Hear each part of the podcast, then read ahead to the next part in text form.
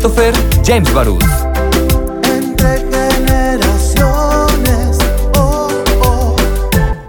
Muy buenos días, tengan todas y todos ustedes. Este es su programa Entre Generaciones. Mi nombre es Christopher James Barús y este es el primer programa a nivel nacional con una perspectiva generacional, en donde debatimos con un enfoque generacional, donde están baby boomers, generación X, millennials y centennials. Y como lo hago cada programa, eh, nuevamente poniendo en contexto, los baby boomers son todas y todos aquellos que nacieron entre principios de los 40 a principios de los 60.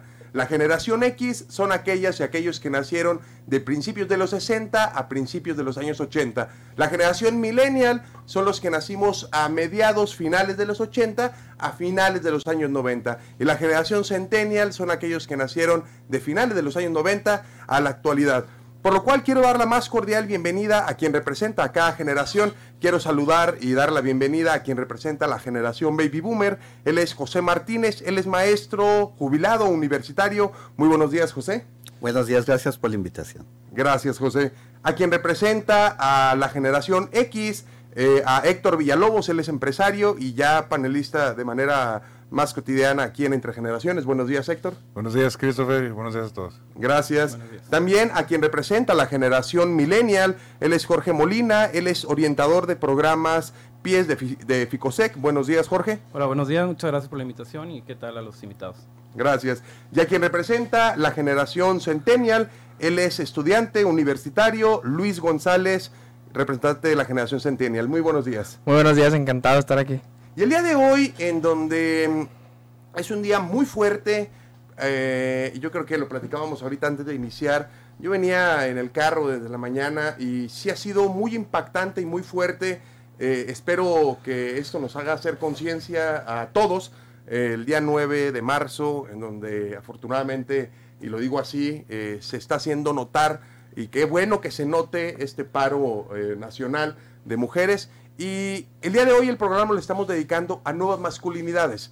Eh, el toque de nuevas masculinidades para algunas generaciones puede ser algo muy nuevo, para otras es algo con lo que ya nacieron. Y el día de hoy vamos a dedicárselo a las nuevas masculinidades, al mansplaining, a cómo combatir estos micromachismos o machismos en una sociedad eminentemente machista. Entonces, ¿cómo lo podemos ir acabando? ¿Cómo lo podemos ir combatiendo? Y para lo cual me gustaría pasar la voz a nuestro productor Omar Juárez para escuchar el contexto. Adelante. El 8 de marzo se conmemora el Día Internacional de la Mujer, una fecha que no es para festejar, sino para reconocer la lucha de años de búsqueda de la igualdad entre hombres y mujeres. Por otro lado, hoy 9 de marzo se lleva a cabo el paro Un Día Sin Nosotras, en el que buscan ilustrar a los hombres cómo sería si un día una de las mujeres de nuestra vida desapareciera. Últimamente se ha desarrollado el concepto de nuevas masculinidades, que no significa dejar de ser hombre, sino aprender a ser un hombre libre de constructos machistas heredados de generaciones atrás.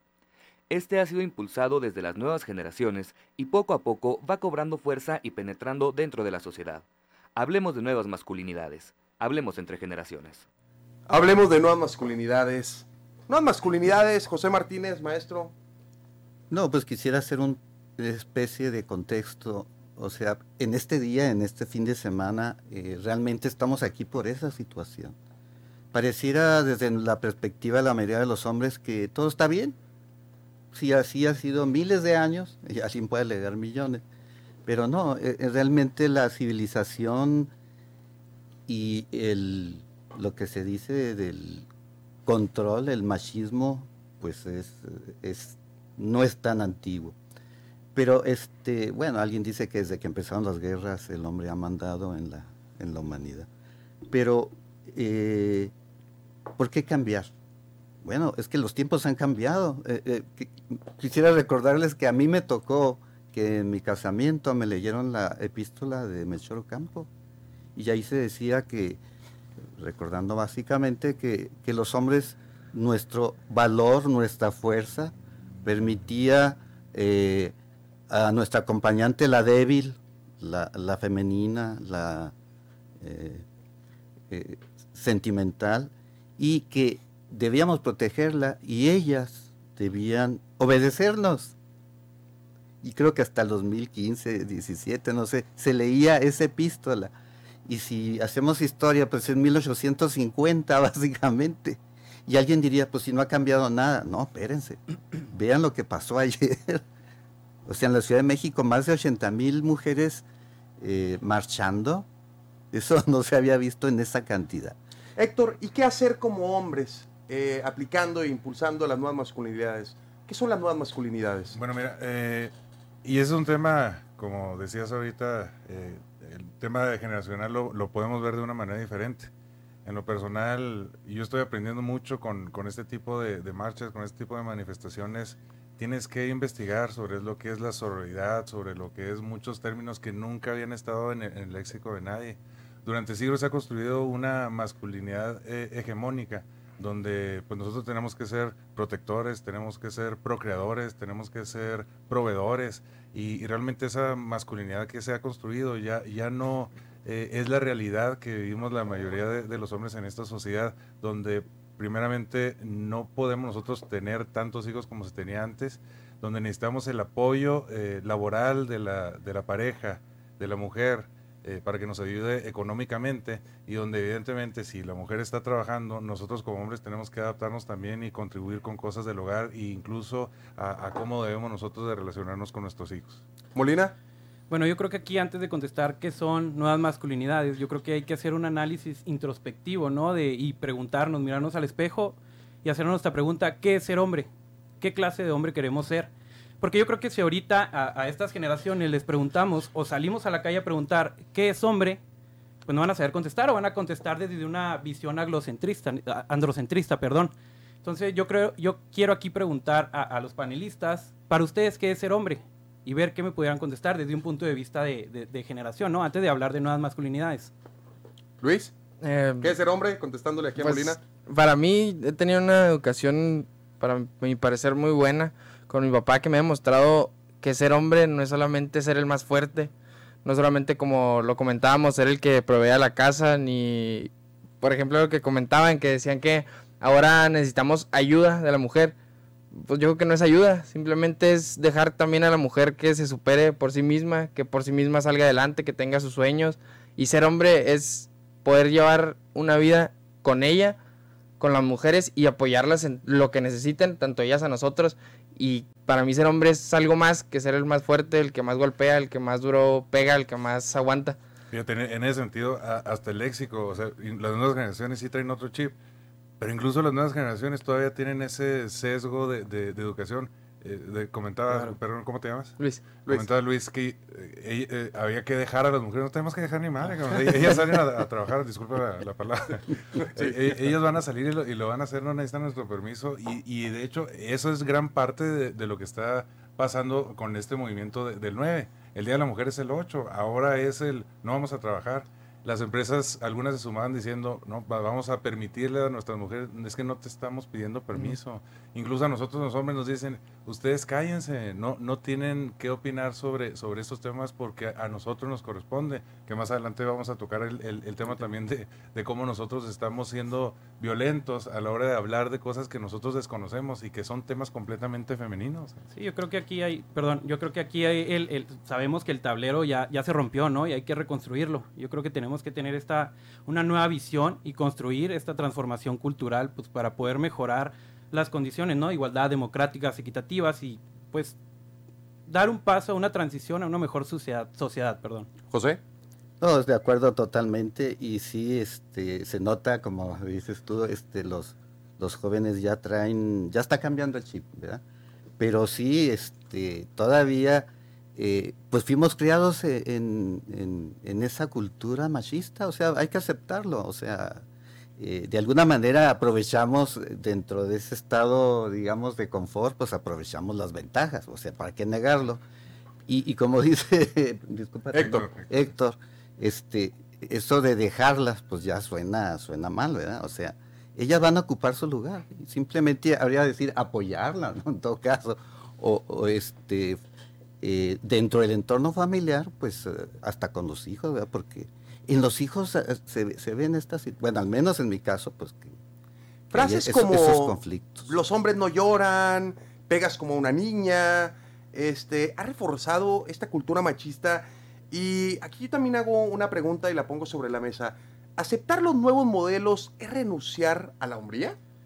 Eh, no, yo creo que es lo que pues, veamos ahorita, ¿no? Yo creo que replantearnos esa, preguntarnos sobre nuestra identidad masculina no es nada más que pensar qué clase de hombre queremos ser. Muchas veces cuando decimos, bueno, estoy pensando mi identidad masculina, muchos de los hombres en esta sociedad machista van a pensar, ah, pues este es homosexual, ¿no? Por estarte planteando, haciéndote esta pregunta.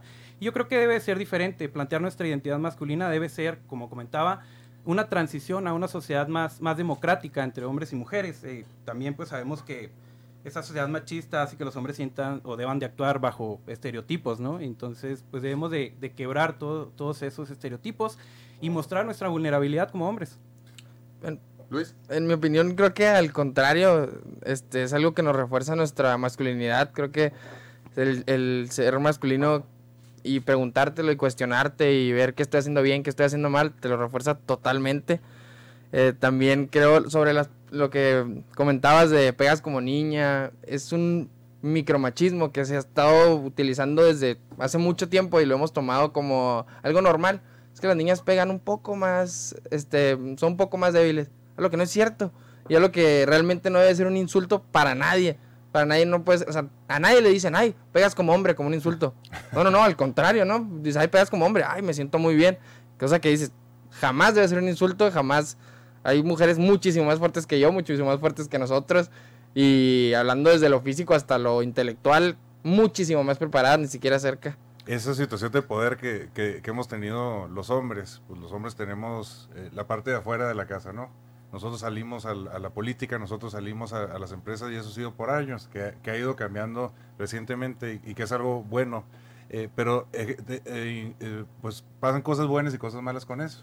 Eh, hay una presión social muy grande para que el, hombre sea violento, para que el hombre sea agresivo, para que pueda buscar por sus propios medios lle- llegar a alcanzar un, lugar de poder o una posición de, de liderazgo que sin este tipo de presión social sería difícil alcanzar en el modelo en el que nosotros crecimos, en el modelo en, el que nosotros fuimos, educados. Esto evidentemente ha cambiado y, y lo que estamos comentando es, eso va en, en- en aportación a, a esto que nosotros tenemos que modificar en cuanto al léxico, en cuanto a nuestra línea de, de pensamientos, porque si no cambiamos en esas pequeñas cosas, va a ser muy difícil que nos podamos adaptar en este nuevo modelo que, que ya viene.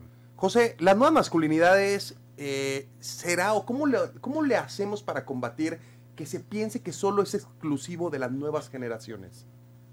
No, es que el, a ver, lo que somos, somos producto de, de una sociedad, de un ambiente. Se ha visto que Chihuahua es conservadora.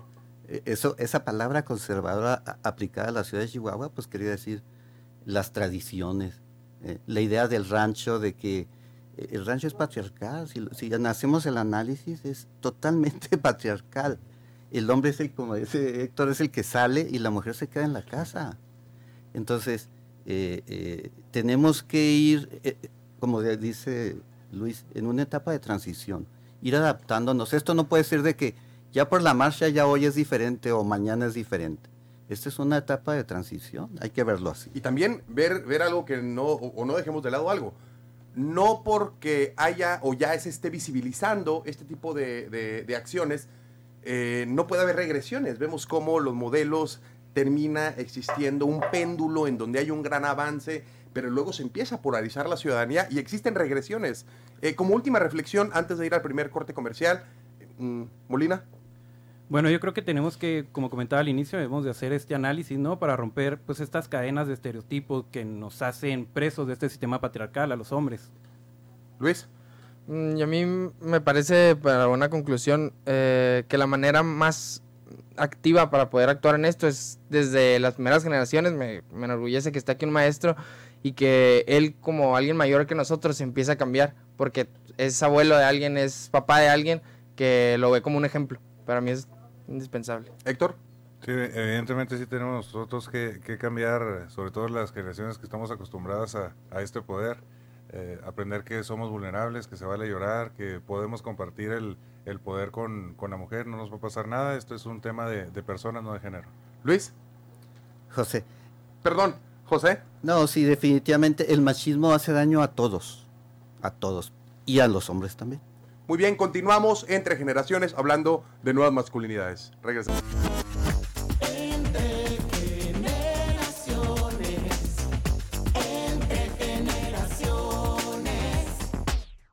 Continuamos entre generaciones y ahorita platicábamos en el corte comercial. eh, luego escuchaba yo a muchas y a muchos, incluso mujeres, que decían, esa mujer no me representa. eh, algunos hombres diciendo, ¿por qué no lo hacen de manera pacífica? ¿Por qué fueron y rayaron este, El un medio de comunicación? ¿Por qué rayaron el ángel? A ver, yo aquí lo digo abiertamente, lo digo a las cámaras y lo digo en micrófono. Pensar que de manera pacífica esto se va a venir dando, pues eso no va a pasar, ¿eh? O sea, créanme que los cambios sociales eh, se han dado y tiene que haber un quiebre en una conducta social, sí y solo sí los, se visibiliza. Y si la forma en la cual podemos, eh, o las mujeres hoy en día, están alzando la voz ante las 10 mujeres que se están muriendo en México al día, o que les- no están muriendo, perdón, que están matando por el simple hecho de ser mujer, porque una cosa es el feminicidio y otra cosa es el, el- el femicidio. Y el caso del feminicidio es, por el simple hecho de ser mujer, les están quitando la vida. Entonces, yo creo que ante todos aquellos, retomando la, la expresión, sí conservadores que siguen diciendo, ay, es que ¿por qué rayan? Ay, es que esas mujeres no me representan. Pues tenemos que ir cambiándolo. Ahora, yo planteo otro, otro, pongo aquí algo sobre la mesa. El, este, el mansplaining, para muchas personas que no nos están escuchando, el mansplaining eh, es algo que vivimos todos los días. Es algo que todos los días lo hacemos de manera inconsciente, ese micromachismo que tenemos que ir acabando. Me gustaría que alguien nos explicara de manera breve qué es el mansplaining. Bueno, mira, Héctor. cuando vi, vi los temas y vi precisamente este del mansplaining, yo, yo no sabía qué era. Yo la verdad es que estoy aprendiendo mucho y lo comentaba ahorita en el corte.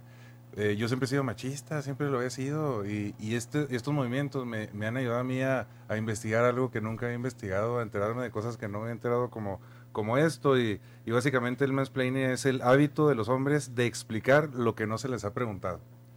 Eh, o sea, y y- y con- en- específicamente en este tema, nadie nos preguntó. Sí, sea, exacto. Yo- yo creo que es- nosotros, perdón, en una situación de poder como la que estamos, obviamente no lo vamos a soltar. Y son las mujeres las que tienen que salir y, y tienen que hacerlo de una manera quizá eh, incómoda para nosotros, eh, para no decirlo de otra manera. Pero es la manera en la que por lo menos a, a mí me están sensibilizando. ¿eh? Sí, Jorge. totalmente, ¿no? Yo, yo, yo creo, estoy concuerdo con Héctor y que pues dar, yo creo que es dar las gracias a estas mujeres que toman este camino, ¿no? Y darnos cuenta y hacer este, pues esta, preguntarnos a nosotros qué, qué es lo que queremos lograr, ¿no? Y como decías, del mansplaining, pues es un ma- micromachismo muy normalizado que muchos de nosotros lo hemos hecho y sin darnos cuenta, ¿no? Es- está ahí, está la esencia, está todo y no sabemos que lo hacemos. Entonces, para eso están estas mujeres, ¿no? Para sensibilizarnos, para nosotros también hacerlo y pues lograr cosas juntos, construir de esta manera. José. Sí, es que eh, cre- eh, crecimos en un ambiente familiar donde se da esa idea de que el hombre fuerte debe apoyar a la mujer débil, pero este, eso de- se debe lugar dar, eh, abrir la puerta del auto o cosas así, la, esa famosa cabello- caballerosidad que eh, implica eso, una posición, el caballero está arriba y la mujer está abajo y no, lo hacemos inconscientemente, ¿verdad? A mí me, me costó mucho trabajo, este, por ejemplo, me tocó trabajar en una oficina, en bachilleres, donde la mayoría eran mujeres. Y, y aprendía que, bueno, este, ¿por qué no dejarlas? Pues si ellas toman una decisión, voy a bajar una caja. Pues sí pueden hacerlo, es que sí pueden hacerlo. ¿Por qué tienes que estar tú quítate, yo te ayudo? Quítate, yo te ayudo. O sea, es, eso es, es como Sí. decir, tú no puedes y no les damos ni la oportunidad. Entonces, sí me costó trabajo, ¿eh? así lo acepto, pero aprendí. Luis. Y son cosas que, concuerdo, hacemos diariamente sin darnos cuenta. Somos machistas. Yo que me toca ser el más joven, este, a mí me ¿En toca qué semestre vas en la universidad? en sexto semestre en la Facultad de. Derecho. Tienes Tengo 20 años. 20 años, naciste en el 99. 99. Muy bien. Sí, este, soy el más joven, pero también todavía tengo arraigado ese, ese micromachismo en que está más bien como en una falsa caballerosidad. Es decir, ¿sabes qué? Es que como soy caballero, este, pues sí, te, te abro la puerta, te... Está bien el detalle, si quieres un detalle lindo con la persona, sin embargo no es algo que se necesita. Y es algo que siento yo que las mujeres luego se sienten hasta menos. Y dicen, ah, es que ya no puedo levantar esta caja. No, es que ya no puedo. Entonces, uno, o sea, realmente o está haciendo sentir mal a la mujer. De, aunque no, aunque uno diga, es que no quiero. Pero no puede decir que no quieres cuando lo está haciendo repetidas veces. Cuando yo lo hago, yo tengo un detallito así muy pequeño que a mí me- se me dificulta ir manejando, por ejemplo, con mi novia y que maneje ella, por ejemplo. Y tener que estarle diciendo, dale por aquí, Y tengo dale 20, por acá. no, tengo 20 O para años. estacionarlo, Exacto. simplemente, ¿no? Que hasta te bajas tú y no, es que no puedes estacionarlo, déjame lo hago yo. Y Entonces, tengo también- 20 años, o sea, y yo soy súper joven y claro que tengo la venta abierta y me doy cuenta que digo, ¿cómo es posible que cuando vamos en su carro yo le digo, no, si quieres deja yo manejo? Y, y es por ese, ese pensamiento de... Ese chip. De un machito del, de los 60. Y, y eso que no he logrado cambiar total, pero creo que sí es un gran avance, porque esté el maestro aquí, se me hace muy bueno que esté aquí, que esté avanzando en esto, porque las generaciones de antes deben también de empezar a cambiar un poquito, un 10%, va a ser un 70% de mi generación, un 90% de la siguiente y un 100% esperemos. Y yo también pongo sobre la mesa y, y doy una recomendación respetuosa a las mujeres cuando un hombre comete el mansplaining y de manera sencilla. El mansplaining es cuando estás platicando o estás en una mesa y una mujer está platicando y uno solo con el ademán de levantar la mano eh, calla lo que está diciendo cualquier mujer y le dice, permíteme explicarte esto, o, tú no sabes de esto, o tú no conoces de esto, o vas en el carro, va manejando una mujer y tú vas de copiloto, o vas en el carro y le vas diciendo, dale por aquí, dale por acá, por aquí da vuelta, por. Esos son mansplaining y esos son micromachismos que tenemos que ir combatiendo todos, todos los días. Eh, y luego muchas de las veces las mujeres terminan diciendo, perdón, en su Sí. intervención. Y se anticipan pidiendo una disculpa ante una intervención que no tienen por qué pedir perdón. Ese paternalismo y condescendencia con la que nosotros nos dirigimos hacia las mujeres las hace sentir inseguras. Sí, totalmente. No les da esa libertad de poder expresarse, siente que, se sienten que son a lo mejor menos inteligentes que nosotras y, y muchas cosas que no son ciertas. Me topé yo con una cita de Ana Pastor, que es una feminista, que les comparto. Cada vez que se habla de nosotras es como hablar con un dios menor. Se nos habla con condescendencia y las mujeres lo único que necesitamos es independencia económica para hacer lo que queremos hacer, para hacer y para decir lo que quieran, hombre. Y nosotros podemos eh, conversar y podemos interactuar con ellas como iguales, que va desde el abrirle o no la puerta a, una mujer al entrar, el pagar o no la, la cuenta, o, o el eh, asumir que sus ideas no son el, este, las indicadas solo porque las expresó una mujer. Quizá eh, la misma idea la puede expresar un hombre y nosotros le vamos a dar más valor. Eso, eso es algo que también tiene que cambiar. Sí, pero esto se aprende eh, trabajando y colaborando con las mujeres. O sea, definitivamente este, eh, hay que aprender eso, ¿verdad? Y, y tener claro que, que, que, este, las mujeres nos pueden enseñar mucho. Ahora también tocando otro tema, no sé cómo nosotros pretendemos o la gente pretende explicarles cosas a las mujeres que nomás ellas saben. Como por ejemplo, algo que pasa mucho en personas que yo conozco, que luego les luego dicen, "No, es que ah, ha de estar en sus días." Tiene es que o es una es feminista y ay, cuando hablan con determinación y, y sin pelos en la lengua, como se dice, dicen, "Ay, es que es violenta." Es que mira cómo habla. Eso por supuesto, por supuesto, es, es tratar de decir, no, es que la mujer tiene que hablar muy tranquila y tiene que ser muy, muy femenina, muy, muy, muy medosita. Y tú dices, claro que no. Y ahora, hoy en día, una mujer que habla con pantalones, como se dice, este, uno les dice, ay, no, es que, que- qué violenta es. Y mira cómo habla, y mira cómo se expresa. Yo tengo conocidos de, que son de otras generaciones que así, que lo pregonan por el día a día, que ven las manifestaciones y, ay, cómo no les da vergüenza. Y, ay, salen sin ropa, cómo no les dio pena. ¿Por qué les tiene que dar pena? Si nosotros salimos en cada partido de fútbol sin ropa a festejar que ganó México contra Alemania. Y nadie nos dijo nada. Nadie nos dijo, ay, ¿cómo no te da vergüenza? También estamos feos. Nosotros estamos todos, nosotros estamos feos, estamos gordillos y ¿qué tiene? Pero a nosotros nadie nos critica. En cambio a ellas, sí, sí las critican. Molina. Pues yo creo que aquí hay que hacer este, pues que se nos tenga paciencia, ¿no? Aquí con las generaciones lo vemos, yo creo que desde el más viejo hasta el más joven, ¿no? Un cambio y pues decir que este cambio es generacional, que va a venir un cambio muy importante y que estamos en un punto importante para que todo eso suceda. Entonces debemos de, de romper con este sistema patriarcal nosotros y agradecer pues a las mujeres que nos han hecho tener esta, esta visión.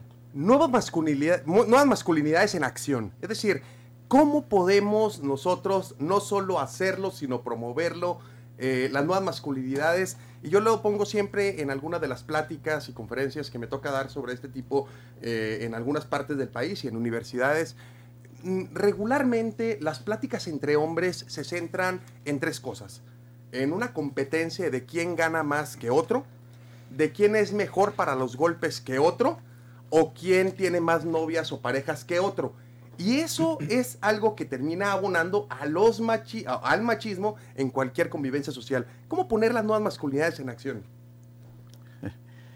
Bueno, este, bueno, lo, lo primero que se me viene a la mente eh, es, por ejemplo, el tema de la salud. O sea, un- una de las características del macho es que no me pasa nada, me aguanto todo y no necesito ayuda.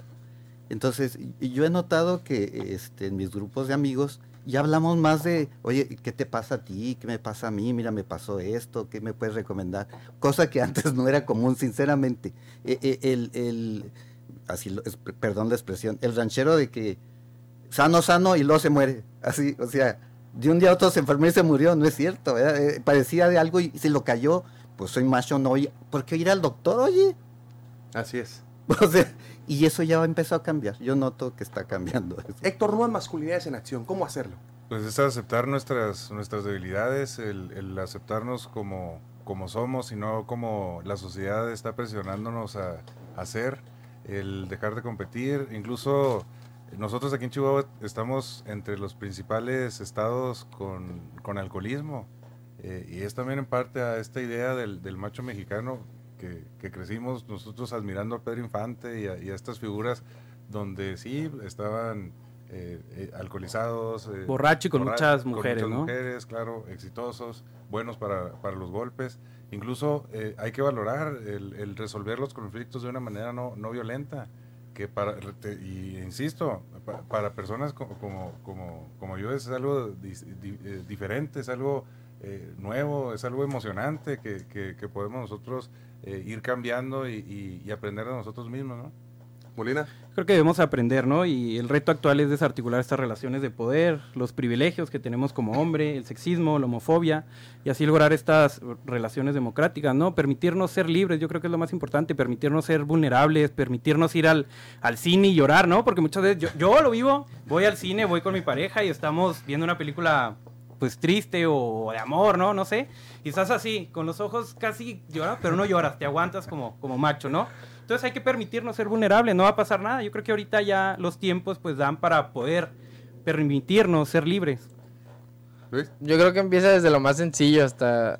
Yo creo que empezaría con hasta lavar los trastes. Es algo que nosotros realmente no lo vemos. Y yo lo veo en varias personas, gracias a. Tengo, les presumo, mi papá es esos papás que barren y trapean la casa. Esos papás que siempre me enseñaron, ¿sabes qué? Si hay trastes, los lavas. Tienes que poner a enjuagar el tuyo. Tienes que... eh, Yo presumo de mi papá en ese aspecto. Y además que algo que logró cambiar en mí el decir, luego yo voy a lugares, a casas, termino de comer y trato de lavar mi plato. Y la gente me ve raro. Perdón, aquí, aquí una pregunta para ti, ¿no? Yo, yo- esto de lavar los trastes, los trastos eh, y recoger, trapear, barrer como hombre, ha hecho terminar la violencia. O sea, ¿ha, ha- hecho un cambio realmente? ¿O, ser vulnerable ha, ha cortado la brecha salarial? ¿Crees que.? No, es una pregunta, ¿no? Lo- sí, lo- sí, lo claro. aviento, ¿no? O sea, e- e- este tema es, es como decir esas acciones buena onda, Ajá, sí. realmente sí, De le están bondad, ¿no? ayudando, O de Exacto. bondad, si realmente sí están ayudando para acabar con el machismo. Pero ¿Cómo- yo lo cómo- veo un punto, no, no, que, no que ya se haya acabado el machismo, no, pero lo veo un punto de que tú digas, ¿sabes qué? Es que ya no hay diferencia. O sea, desde ese, desde eso poco, yo creo que es muy, o sea, es muy difícil empezar desde arriba de que, o sea, y quitarle el pensamiento a las personas de que la, pen- hay gente que piensa que la mujer no es capaz. Yo pienso que es desde eso, o sea, ¿sabes qué? Es que yo lavo mi plato, desde eso somos iguales. Desde eso tenemos las mismas oportunidades, de eso yo no te voy a dejar la carga a ti de que, mamá, que después de trabajar y de meterte una friega en el trabajo, vuelvas a la casa y laves la ropa y tiendas la cama y tiendas... Claro que no. Yo entiendo eh, este comentario como bien intencionado en el sentido de, de- la percepción que nosotros tenemos sobre Sí, lo que es la exacto. masculinidad y, y el romper ese paradigma que existe ah, en ese sentido. En ese sentido, él, él menciona actividades que nosotros identificamos como que siempre las ha realizado La el mujer, género sí, femenino. Y el romper con eso, yo creo que sí abona, no es la solución evidentemente de todos los problemas que tiene la, la mujer, pero sí ayuda a que nosotros aceptemos que hay diferentes números de masculinidades y no una hegemónica como la hemos aprendido nosotros desde nuestra infancia. esos. Exacto, José. sí, es que hay, hay, un, hay una imagen de, de- de ser hombre, ¿verdad? O de la masculinidad. Y, y como que nos comparamos siempre. O sea, hasta cuando vamos manejando en el automóvil, ay, ese me rebasó, ¿por qué me rebasó? ¿Sí? O sea, es que parece una competencia. O pisas, ¿no? no nos damos cuenta que tenemos que demostrar continuamente que somos hombres. Sí, totalmente. Y esa es una presión. Y, y eso, eh, eh, lo que tú dices de ser libres, es liberarse de esos paradigmas. Sí, esos o sea, ¿por- ¿a quién tengo que demostrar que soy hombre?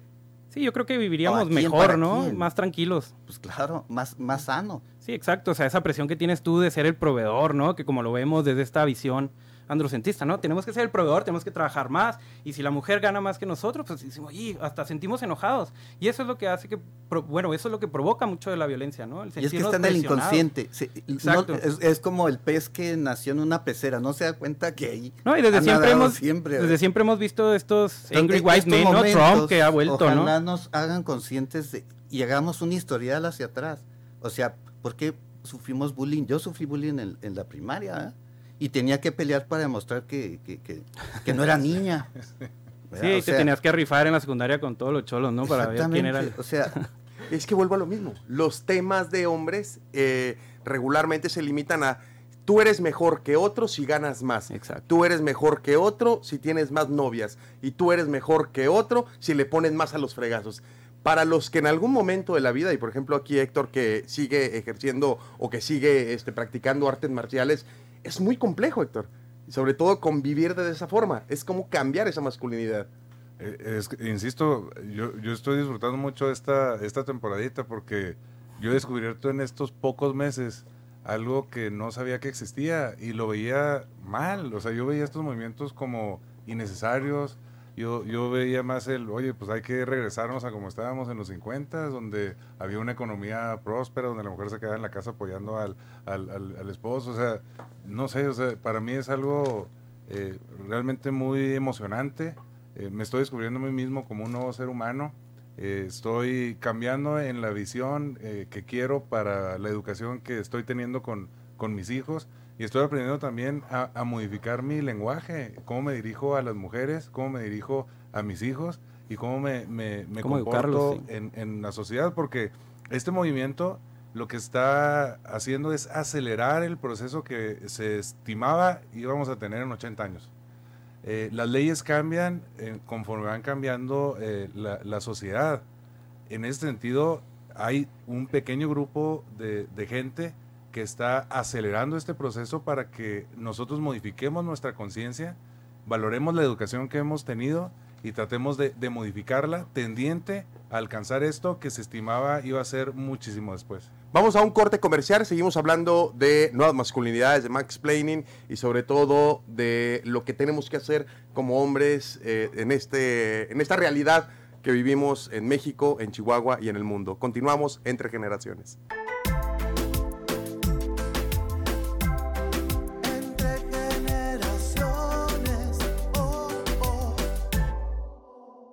Continuamos hablando entre generaciones de nuevas masculinidades. Y en este tercer y último bloque, em, quisiera plantear sobre la mesa es cómo hacer que la participación sea más activa y profunda eh, del hombre en esta lucha por la equidad de género. Más allá de estas buenas acciones que están llenas de bondad y están llenas de, de buenas intenciones, ¿cómo realmente ponerlo en acción?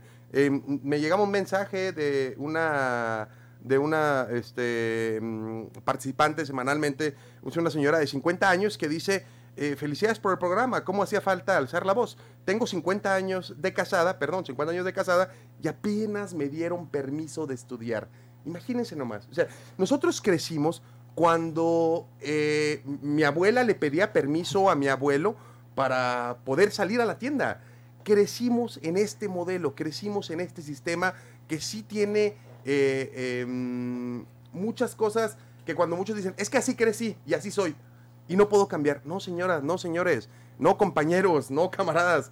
Claro que podemos cambiar. Es más, no solo podemos cambiar, nos urge cambiar porque la realidad del siglo XXI, que debería haber sido desde el siglo XX o desde antes, tiene que romperse. Esto no es una batalla de que si soy gay o no soy gay por estar apoyando la causa de la mujer, que si soy gay o no soy gay por abrazar a mi amigo, que si soy gay o no soy gay por darle este expresar mis sentimientos cuando veo una película o cuando veo una serie.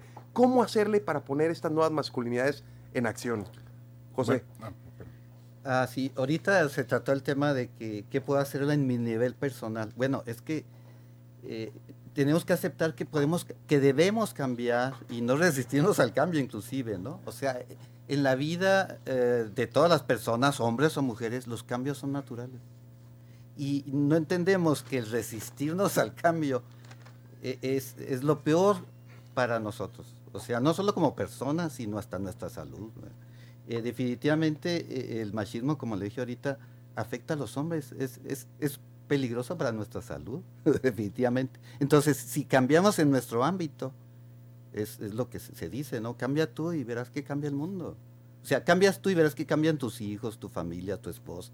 eh, el, y cambian tu trabajo y verás que los compañeros reaccionan de diferente manera. Héctor. Coincido completamente, el machismo no afecta únicamente a las mujeres, somos los hombres también perjudicados de, de esta presión social que, que se ejerce por una expectativa que se tiene de nosotros. Y creo que lo primero que tenemos que hacer para poder eh, este, tener un cambio real en, en esta sociedad es educarnos, y es, y es educarnos nosotros y evaluar eh, la información que, que tenemos y, y qué tan eficiente va a ser en, en un futuro.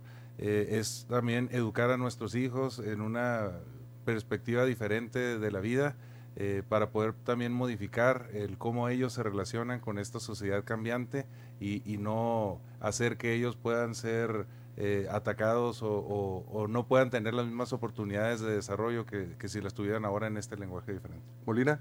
Eh, bueno, ahorita Héctor comentaba algo importante, ¿no? Que estamos en tiempos de cambio y pues, bueno, la masculinidad dominante es, es una construcción social. Entonces, como tal, pues va cambiando con los tiempos, ¿no? Como las leyes, como el derecho. Entonces tenemos que acostumbrarnos a este cambio y sumarnos a este cambio, ¿no? Para poder progresar.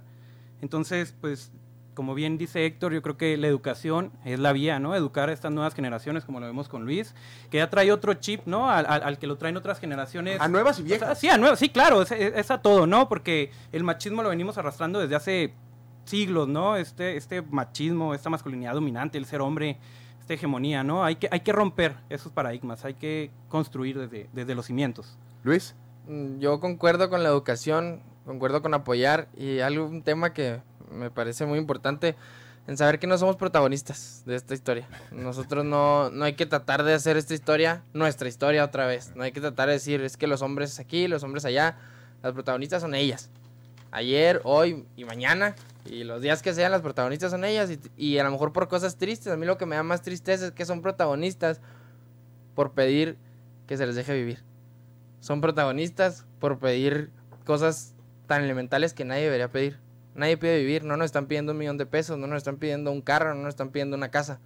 Nos están pidiendo, déjanos vivir. Y nosotros no, yo creo que no podemos ni siquiera decir, está bien, está mal el movimiento, está bien, está mal lo que hacen. Solamente apoya. Y si no tienes nada más que decir, si no tienes nada que construir, mejor cállate. Y, y por favor, no hay, que, no hay que ser protagonistas de esto. No hay que pasarnos a subir historias de, de Instagram todo el día. Y no, no eres protagonista. Apoya desde tu trinchera, y, pero apoya bien. Y apoyan de lo mínimo hasta lo máximo. Pero apoya, es lo, es lo importante. Apoyar, apoyar y nomás apoyar, dejar de mandar eh, eh, eh, el pack, dejar de mandar la imagen, dejar Sexismo, de hablar ¿no? el sexismo. O sea, todo esto es algo que se tiene que empezar a debatir. Que la convivencia entre hombres no solo se limita a los tres factores que nuevamente lo insisto, entre si quién tiene más novias que el otro, entre si quién tiene más dinero que el otro, o que si- quién le pone a los fregazos más que el otro, quién es más fuerte más que el otro. Yo creo que sí es un, es un tema eh, intergeneracional que debemos de permitirnos no solo a los más jóvenes, sino a cada una de las generaciones las que tenemos que socializarlo y, pla- y- y platicarlo. José. Sobre, ¿cuál sería la pregunta? No, el tema es cómo seguimos, cómo, cómo- cuál es el reto, sobre todo para las generaciones baby boomer o para la generación X, poder eh, romper con esas barreras y esas brechas que hay para poder Bueno, ya- comenzar ya- a reeducar el tema de nuevas masculinidades. Eh, ya lo hemos tratado, ya lo he dicho, es- tenemos que cambiar. Y, y no hay edad para cambiar, o sea, pues eh, eh, concretamente en mi generación, pues los abuelos tenemos que tratar a los nietos y a las nietas diferentes, ¿verdad? Eh, por ejemplo, tengo una hija atleta, eh, triatleta, y yo digo, pues mi hija es la más fuerte de la familia, de mis hijos, o sea, definitivamente, y, y eso, eso eh, afecta a todo el ámbito familiar, reconocer que tengo una hija que es la más fuerte de la familia, oye, pues estoy reconociendo un valor, ¿verdad? Y, y- y que es mujer o es hombre, bueno, pues eso puede ser para cualquier lado, ¿no? O sea, Héctor, Ayer, eh, ya por la tarde-noche, fue a la casa de mi, de mi padre. Eh, mi padre va- está por cumplir 80 años y es de rancho. Eh, y es un hombre, muy hombre, ¿no? Y estamos platicando este tema ahí y, y estaba platicando también con un hermano y, y- y la verdad es que es, es algo difícil de, de asimilar para, para nosotros. Y me comentaba eh, uno de ellos eh, que ella, él si veía una mujer batallando, cargando algo, pues él iba a ir a ayudar porque eh, él, eso es lo que tiene que hacer, eso es su responsabilidad. Entonces yo digo, sí, pero no se trata de, ayudar a una mujer o no, se trata de ayudar a una persona. Y, y como nosotros vayamos cambiando ese enfoque y, y vernos a todos como, individuos, como personas, sin importar el, género, yo creo que vamos a, a poder convivir de una manera eh, más saludable nosotros eh, en general. Molina. Eh, bueno, yo creo que, como comentaba al principio, ¿no? Debemos de hacer este análisis, eh, preguntarnos a nosotros mismos, de hoy en adelante, o siempre, ¿no? Vernos al espejo y preguntarnos qué clase de hombre quiero ser. Y también ser valientes y reconocer lo que somos. Ahorita Héctor decía, yo soy machista y yo quiero cambiar estas cosas, ¿no? Esas actitudes. Entonces yo creo que es importante para, para empezar a vivir estas nuevas masculinidades, vernos al espejo, reconocernos lo que somos y de ahí partir para poder ser una, un, un mejor hombre, ¿no? Eh, ante, ante, ante esta sociedad. Eh, creo que viene un cambio climático positivo, ¿no? Que está derritiendo estos icebergs de, de, de la- de- de- de lo masculino en lo que teníamos pensado que era. Entonces yo creo que tenemos que plantearnos bien esa pregunta y a partir de ahí, pues ya ser, ser mejor persona, ¿no? Luis. De igual manera, concuerdo. También creo que es importante dejar el sexismo a un lado. Este, lo- la pregunta que nos hacíamos ahorita, ¿qué hombre quiero ser? ¿Por qué qué hombre? ¿Por qué no qué persona quiero ser? Porque no qué persona quiero, no solamente ser ahorita, porque pues en mi caso también qué persona les quiero dejar al mundo, qué, qué hijos quiero educar, qué hijas quiero educar. Este, creo que más bien va también por ahí dejar de todo lo vemos, todo es sexista. Que el rosa te ves niña, que el negro te ves hombre.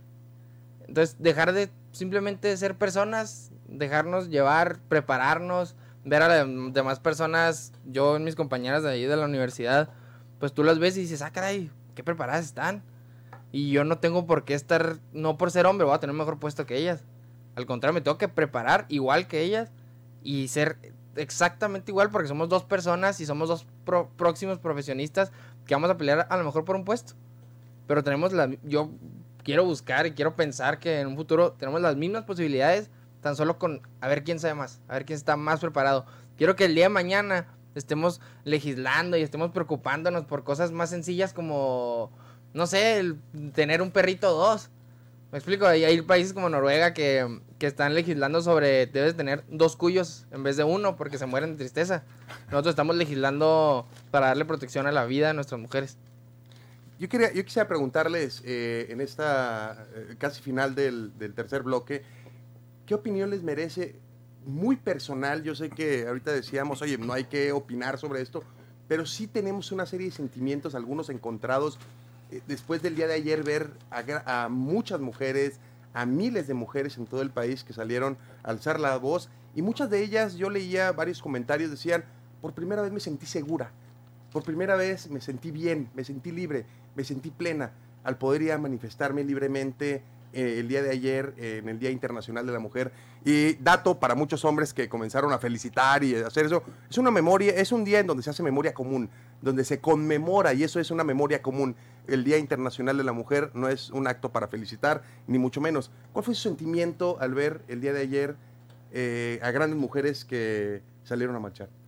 No, pues una felicitación antes que nada, ¿verdad? Porque este, yo siempre he dicho que las mujeres eh, se, ayudan mucho entre sí y hacen equipo que hay que aprender. de- o sea, nosotros hacemos equipo y siempre estamos compitiendo, esa es la verdad.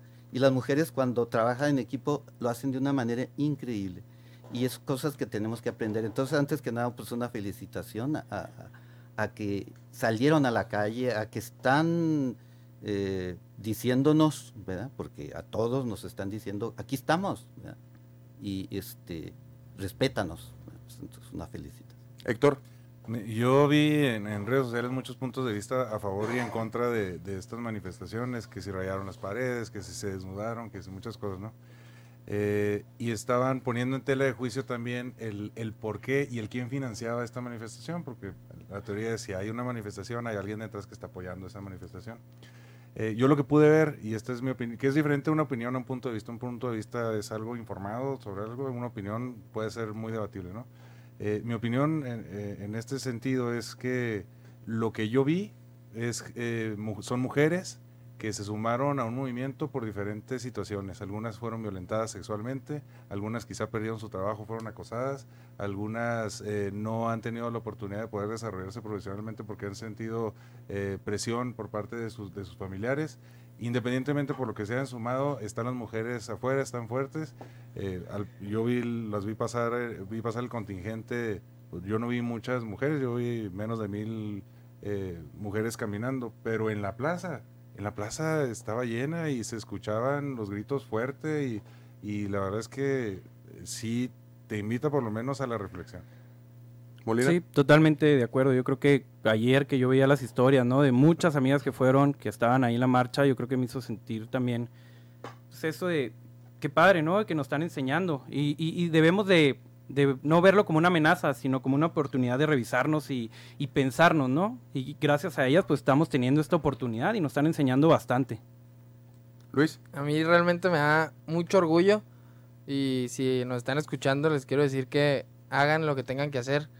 Las, necesite- las necesitamos y las queremos vivas y hagan lo que tengan que hacer. Que nadie les diga que se paren, que nadie les diga que no hagan algo, que no pinten algo. Me da mucho orgullo, pero a la vez me da mucha tristeza. Me dio tristeza llegar hoy a la facultad a mi clase en la mañana y no ver a ni una niña. Me dio tristeza pasar por el bachi 3 y no ver a ni una niña. Me dio tristeza ver pegadas en las paredes letreros de Se Busca de mis amigas con sus fotos. Se me pone la piel chinita ahorita de Sí. pensarlo. Me da mucha tristeza que lo único que piden es vivir. Recalco, a lo mejor lo he dicho muchas veces, pero piden vivir y me mucha tristeza llegar y, y imaginarme algún día que no estén. Gracias a Dios no me ha pasado, pero el tan solo hecho de imaginarme que un día me falte, pues, casi se me quiebra la voz, mi mamá, mi quien sea, pf, eso me rompe en mil pedazos y creo que no puedo opinar mal de algo que nunca he sufrido. Entonces, para bien o para mal, como hombre, nunca he tenido miedo de caminar en la calle. A menos de que sea en un lugar de que, ay, ¿qué es lo peor que pueden hacer? Quitarme la cartera, quitarme el celular. Pero nunca he sentido miedo de que por el puro hecho de ser hombre, caminar en la calle y sentirme mal, pues, bueno, entonces le digo, me da mucho orgullo, lo puedo catalogar como orgullo y tristeza de que nosotros somos los causantes de que ellas estén así. ¿Cuál es su sensación el día de hoy del paro del 9 de marzo? No, pues yo creo que una sensación positiva, ¿no? A, a- a un cambio, a una transformación, a, a- a replantearnos todo lo que estamos haciendo como sociedad, a una transición en donde seamos más equitativos, más igualitarios. Todo esto se puede hacer juntos, ¿no? Hay que construir. Héctor, tu sensación del día de hoy del paro 9 de marzo. Pues mi sensación es que debemos de seguir estudiando, aprendiendo el tema, eh, reflexionar eh, y hacer una reingeniería eh, personal de lo que de lo que somos, de lo que pensamos para poder contribuir en esta sociedad. No, totalmente de acuerdo con los compañeros y realmente estoy asombrado de sus opiniones. Sí, Uno Sí, nunca sí, deja de el aprender. cambio, noto el cambio. Uno nunca deja de aprender. Eh, sí, los felicito. les, iba, le- les iba a poner una pregunta un poquito, puede ser un poco incómoda y me gustaría que lo platicaran de manera breve. Si algún momento ustedes eh, han estado en una situación en la que por el mismo entorno machista han tenido que tomar una decisión, una expresión eh, a favor de, de algo, como por ejemplo va una chava caminando y que le digan, ah, es que esto, y en vez de decirle a tu amigo, oye, cállate, déjala, le das miedo o da miedo lo que estás diciendo, te dejas ir en la ola y te dejas ir en esto, alguien que pueda platicar alguna anécdota de algún machismo que haya vivido. No, yo no solamente me he sentido presionado, sino yo he presionado a la gente para que se comporte de esa manera. Eh, Es, es, es, es para mí realmente muy interesante este tema porque yo he sido eh, un promotor de la violencia en contra de la mujer, quizá no a, a tal grado, ¿no? Pero eh, en, en esta escala en la, en la que yo he convivido con, con, con mi círculo de amigos, eh, eh, hemos eh, caído en muchas cosas que ahora sé que, que están mal Sí. y que tenemos que cambiar.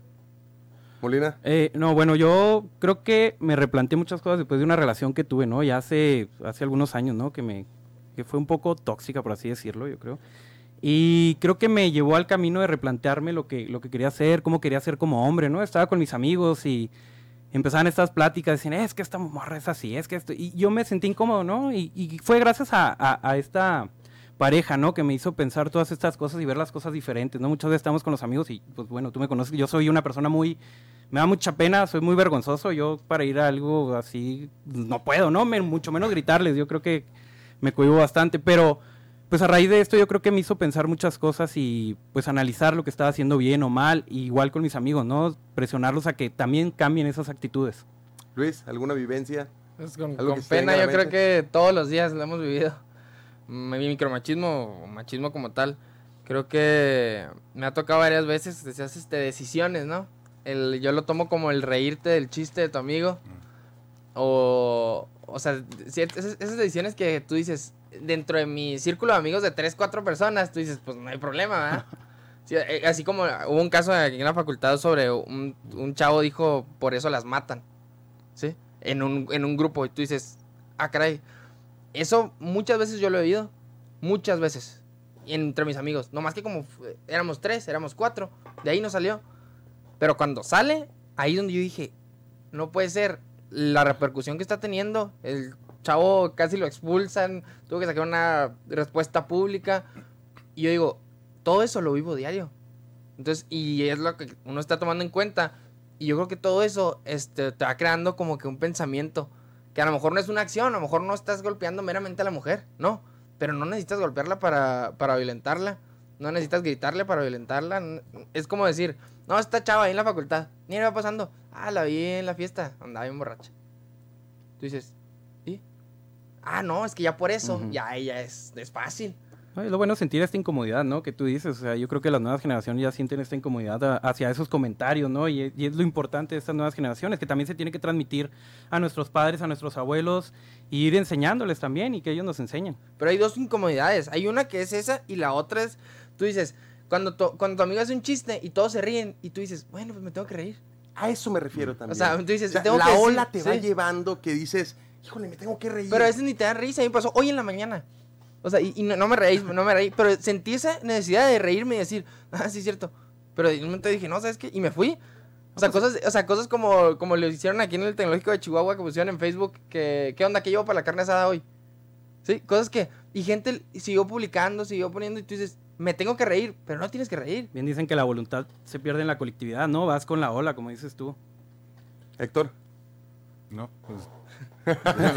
es que la verdad yo, yo estoy, yo nos deja esto sin palabras en muchas de las veces. Yo estoy sorprendido, Christopher, porque eh, por muchos años eh, vives de determinada manera y, y te destacas dentro de un grupo o varios grupos por eh, adquirir valores para este grupo de, de hombres que de repente te das cuenta de que no son tan importantes y te das cuenta también de, de que esa presión social que has recibido también la has tú este, ejercido hacia, hacia otras personas. Y en lo personal yo encuentro esto muy emocionante, descubrirme como un nuevo ser humano más relajado y más abierto a, a nuevas maneras de, de ver la vida eh, y, y estar escuchando pues, nuevas generaciones. Desde mis hijos, hombre, comentarios que me hacen que nunca en mi vida me hubiera yo este, imaginado que pudiera tener un niño de 9, 11 años. No, sí, definitivamente entender que el machismo es como a la mula que le ponen eh, dos, no veas ni para acá ni veas para allá, nomás ve para allá. Y, y, y, este, qué bueno que lo dice Héctor, este, estas reflexiones nos permite ver que como personas tenemos todo un mundo que eh, descubrir y vivir, ¿verdad? O sea, eh, ahorita sobre el asunto ese, estaba recordando que en un momento dado este, me dice un amigo, oye, ¿sigues tocando el piano? Y delante del otro me cohibí, ¿cómo voy a decir delante del otro que yo toco el piano? O sea, es como, es como decir, oye, ¿te gusta la música? Pero no lo puedes decir porque no se ve bien que digas que te gusta la música. Después hice todo un replanteamiento, ¿eh? ahorita lo estoy diciendo abiertamente al público, me gusta ser artista, ¿y qué? ¿Eso voy a ser menos hombre por eso? Pues no. Así es. Es como quitarte la mitad de, o la tercera parte de tu vida, decir, yo no, no puedo decir que soy artista porque se va a ver mal.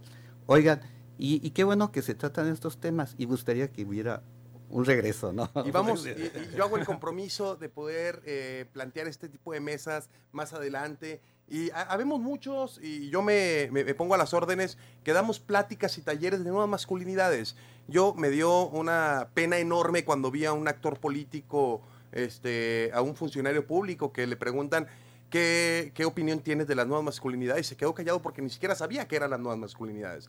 Por eso, para cerrar este programa, este gran, gran programa entre generaciones, me pediría, les pediría a cada uno eh, qué le recomiendan a sus amigos, a sus parientes, eh, sobre nuevas masculinidades para finalizar el programa.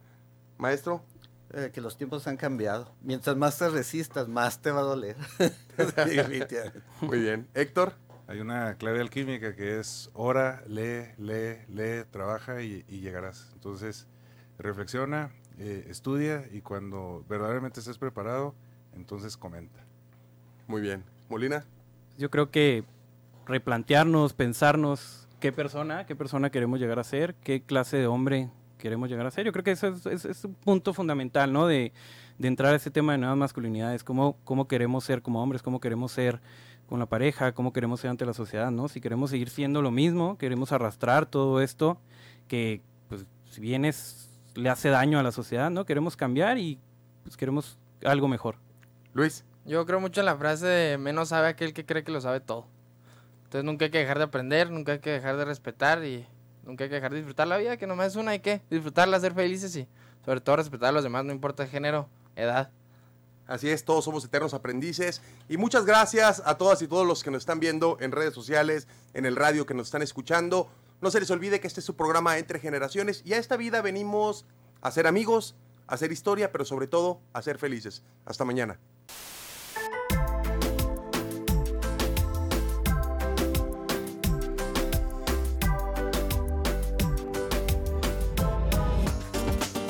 Escúchanos de lunes a miércoles de 9 a 10 de la mañana.